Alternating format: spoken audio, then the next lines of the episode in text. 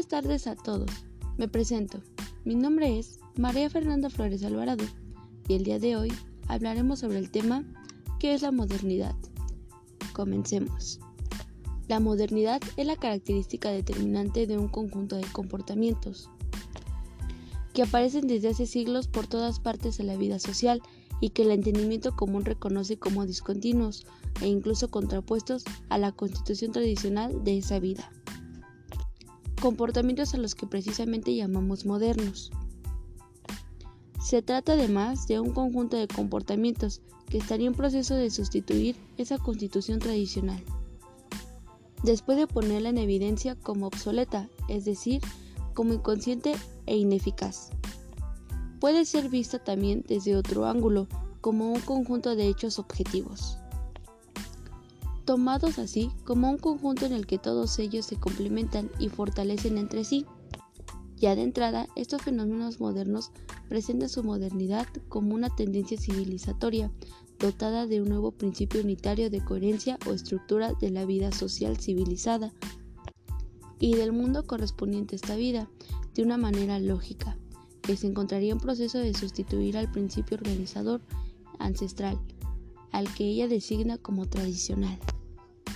Para precisar un poco más el asunto, voy a mencionar al azar tres fenómenos en los que se manifiesta esta característica de lo moderno, o en los que se muestra esta acción lógica, nueva moderna.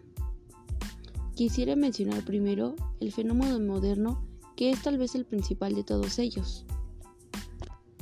Me refiero al aparecimiento de una confianza práctica de la dimensión puramente física, es decir, no metafísica, de la capacidad técnica del ser humano. La confianza en la técnica, basada en el uso de una razón que se protege del delirio mediante un autocontrol de consistencia matemática y que atiende así de manera preferente o exclusiva al funcionamiento profano o no sagrado de la naturaleza y el mundo. Lo central en este primer fenómeno moderno está en la confianza, que se presenta en el comportamiento cotidiano. Es la capacidad del ser humano de aproximarse o enfrentarse a la naturaleza en términos puramente mundanos y de alcanzar mediante una acción propagada y calculada a partir del conocimiento matemático de la misma efectos más favorables para él que los que podían garantizar la aproximación tradicional a lo otro, que era una aproximación de orden mágico. La confianza es una técnica eficientista inmediata terrenal, desentendida de cualquier implicación mediata celestial que no sea inteligible en términos de una casualidad racional matemática. Se trata de una confianza que se amplía y complementa con otros fenómenos igualmente modernos, como sería, por ejemplo, la experiencia progresista de la temporalidad de la vida y el mundo. La convicción empírica de que el ser humano que estaría sobre la Tierra para dominar sobre ella ejerce su capacidad conquistadora de manera creciente, aumentando y extendiendo su dominio con el tiempo, siguiendo una línea temporal recta y ascendente que es la línea del progreso. Una versión espacial o geográfica de este progresismo está dada por otro fenómeno moderno, que consiste en lo que puede llamarse la determinación citadina del lugar propio del humano.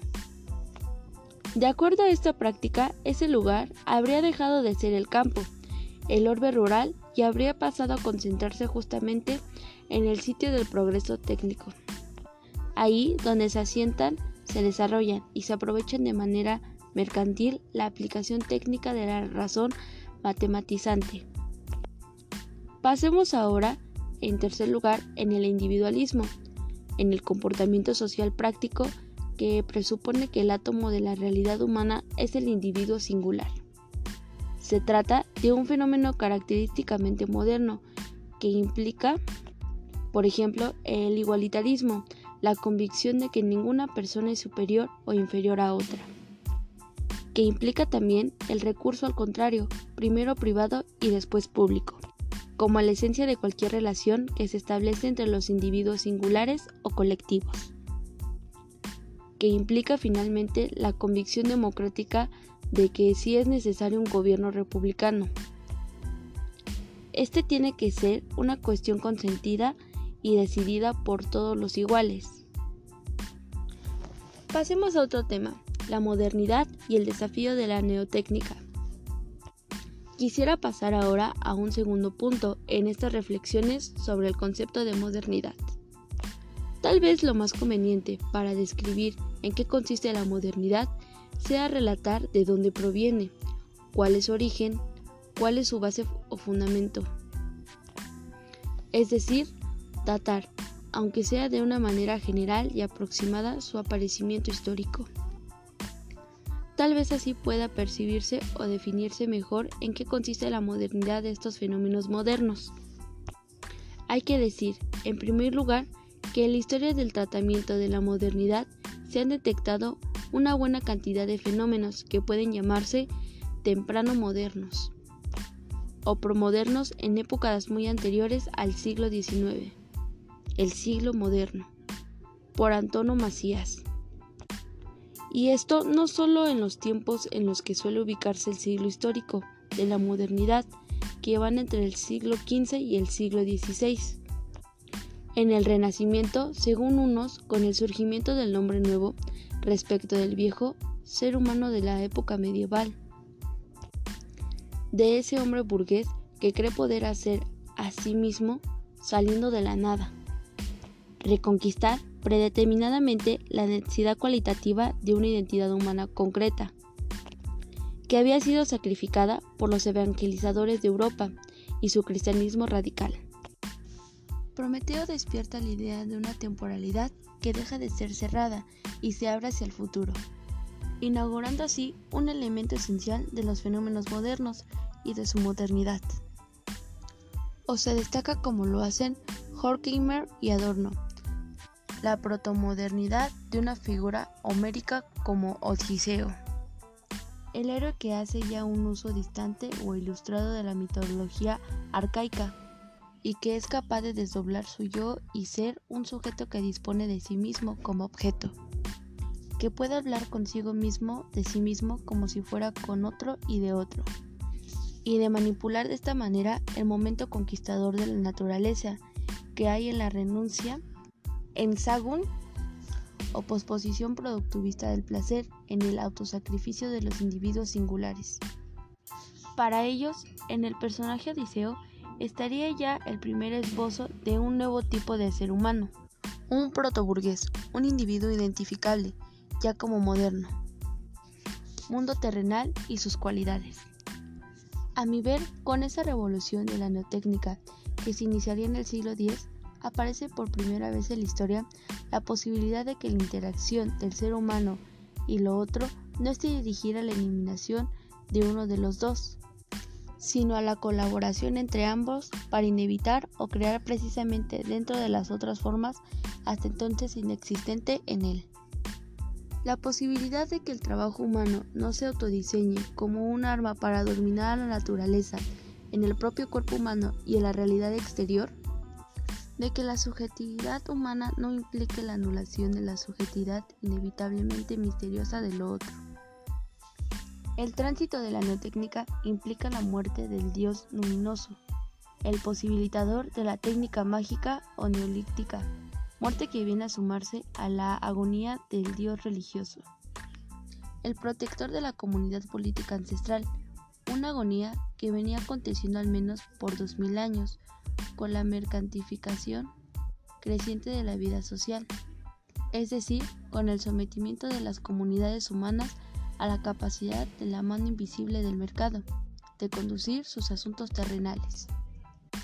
Es una primera definición aproximada. Se podrá decir que la modernidad consiste en la respuesta o reacción aquiescente y constructiva de la vida civilizada al desafío que aparece en la historia de las fuerzas productivas o la revolución neotécnica, gestada en los tiempos medievales. Sería así el intento que la vida civilizada hace de integrar y así promover esa neotécnica. La técnica segunda o lúdica, presupuesta por Benjamín. Lo mismo que su propio funcionamiento, que la reproducción del mundo que ha levantado para ello.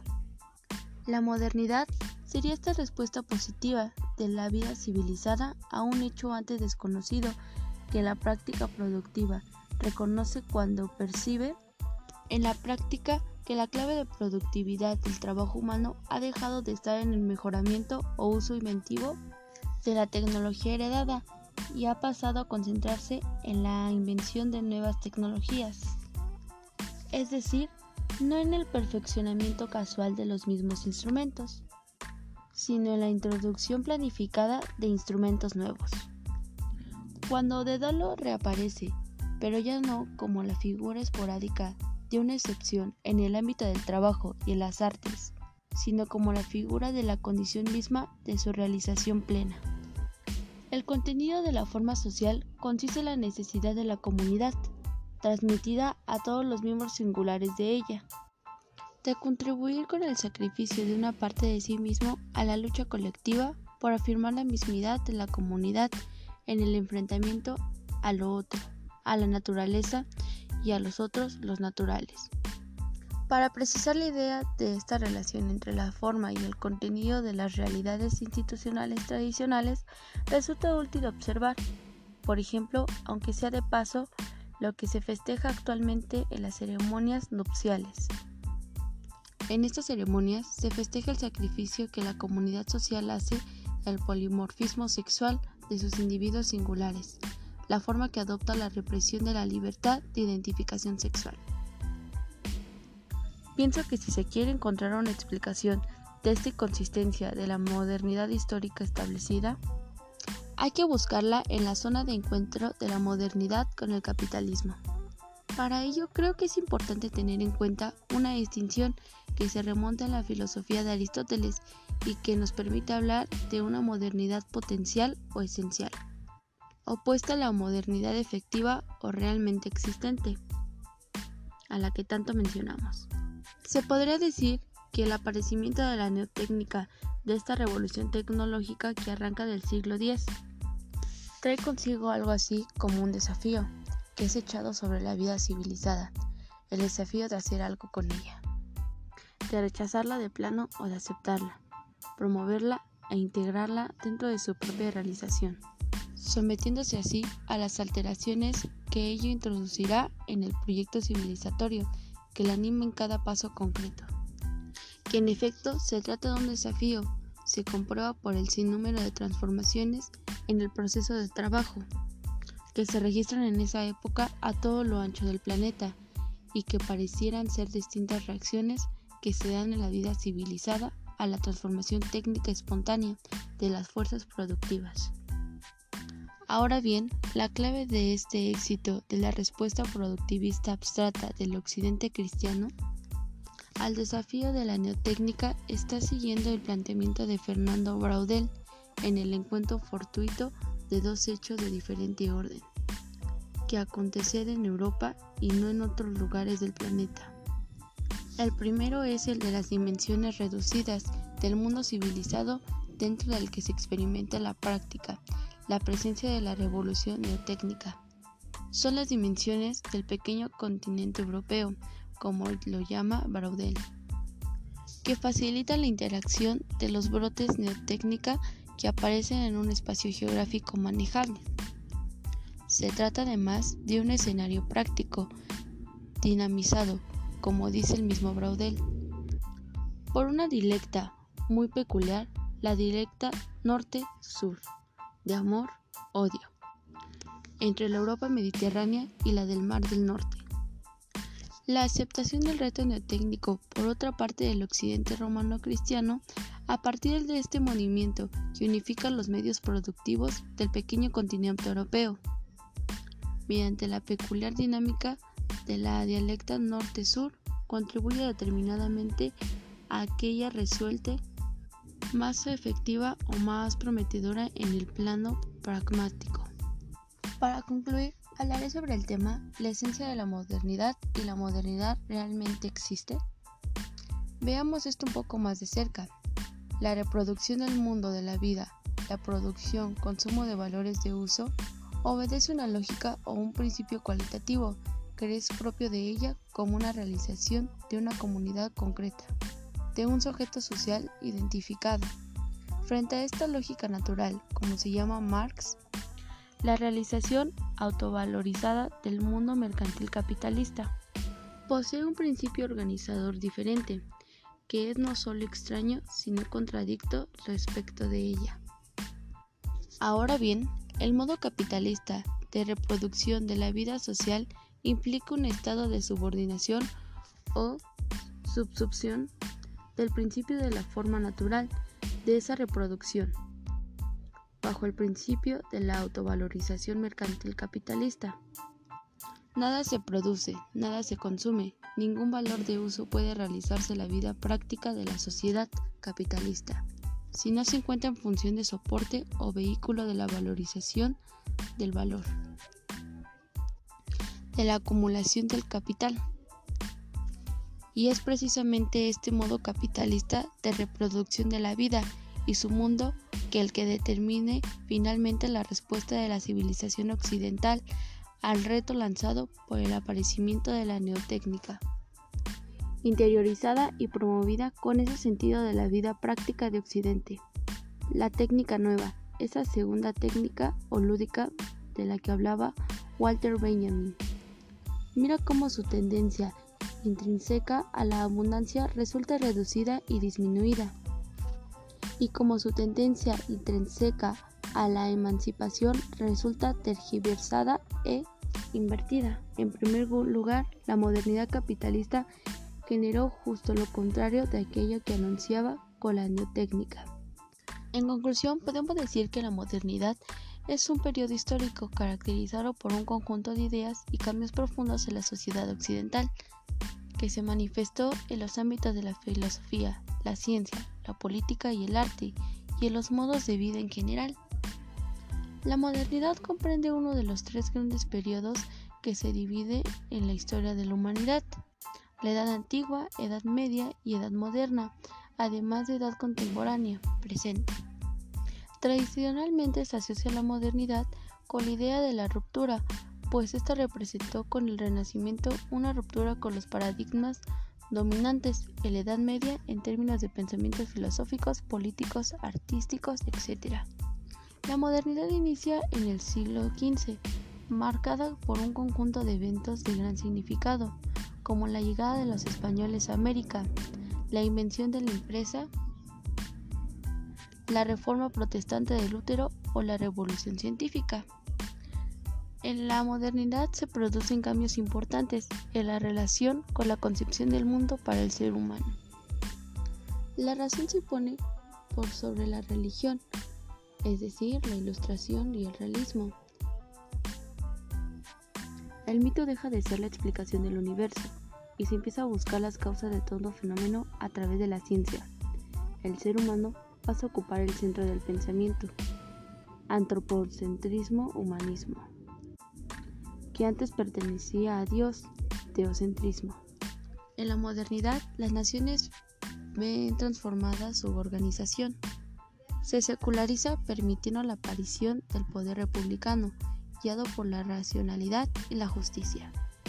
En este periodo también se establecen constituciones, donde son recogidas las leyes que regulan a la sociedad. Es creado un conjunto de instituciones para garantizar la protección de las libertades y los derechos de los ciudadanos, para lo cual el poder público es dividido en tres diferentes instancias, el poder ejecutivo, legislativo y judicial para controlarse mutuamente. ¿Tú qué opinas? ¿Te gustó la explicación de este tema? En palabras tuyas, ¿cómo describirías la modernidad? ¿Crees que la modernidad trajo cosas buenas o malas? Esto sería todo por hoy. Espero que te haya gustado la explicación sobre la modernidad y que te haya llamado la atención. Hasta la próxima.